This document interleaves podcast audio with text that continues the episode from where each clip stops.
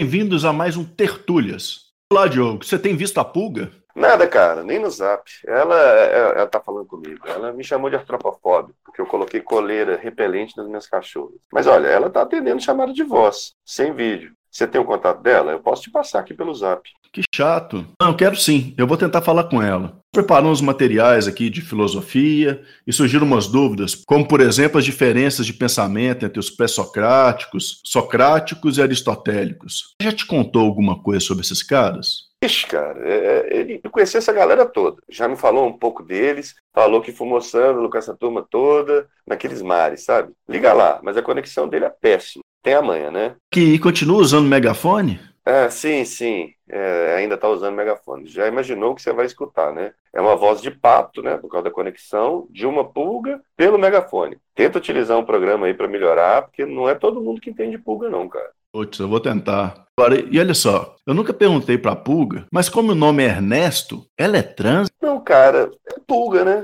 É, o rolê é diferente pra essa galera. Mas aqui, o que, que ela disse sobre os sofistas? Ela já parasitou um desses caras? Ela era uma pulga dos mares. Sempre achei isso estranho, sabe? Mas é, me parece que ela morava em Londres, era uma linha apenas Cartago, pelo que ela descreve. Então foi muita gente. A Pulga adora contar essas histórias. É, liga para ela, só que não fala para ela que foi eu que te passei o contato, beleza? Que rolou uma treta com o Ernesto? Pois é, velho. É, é, que olha só, é, é, ele tá puto comigo, me chamou de artropofóbico, porque eu coloquei a coleira nos meus cachorros. É, logo eu, eu não tenho preconceito nenhum com, com artrópode. O primo de um amigo meu é conhecido de Maranha, então. Agora, entre nós, essa mania do Ernesto de toda vez que a gente está distraído dar uma picada é dureza. Tem que aprender a conter esse apetite. Tá virando um glutão.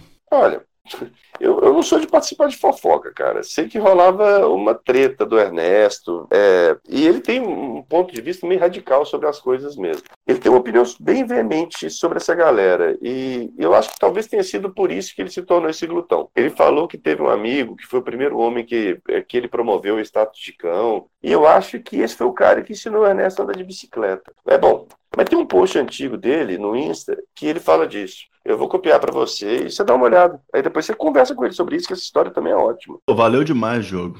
Ajudou muito, velho. Eu vou ligar para ele agora. Beleza, falou, Ricardo. Até mais. Valeu.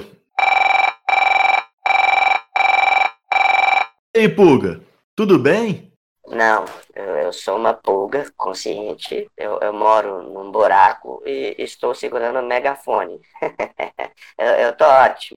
Aham. Uhum. Aqui, eu tô com umas dúvidas e gostaria de te perguntar. Você já parasitou os pré-socráticos, socráticos e Aristóteles? Olha, é, eu não sou de comentar muito sobre meus amigos antigos, não. Não, calma, resfria, pô. É de boa. A ideia é só entender o pensamento deles, a partir de perspectivas filosóficas, sem falar sobre intimidades. Um papo sério.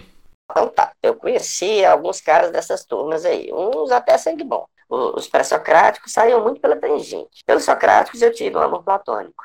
Já os aristotélicos, nunca gostei. Mas olha, é, eu tô meio sem tempo agora para contar esses casos e eu tenho que falar um pouquinho de várias coisas para você entender. Liga semana que vem que eu quero falar primeiro sobre os físicos. Pode ser? Claro. Nossa, muito obrigado. Ajudar muito, Pulga. Ó, semana que vem já tô anotando aqui na agenda, marcado. Ok, então. A gente tá combinado então, que eu sou muito ocupado, viu? Sem furo, valeu. Até semana que vem. Até.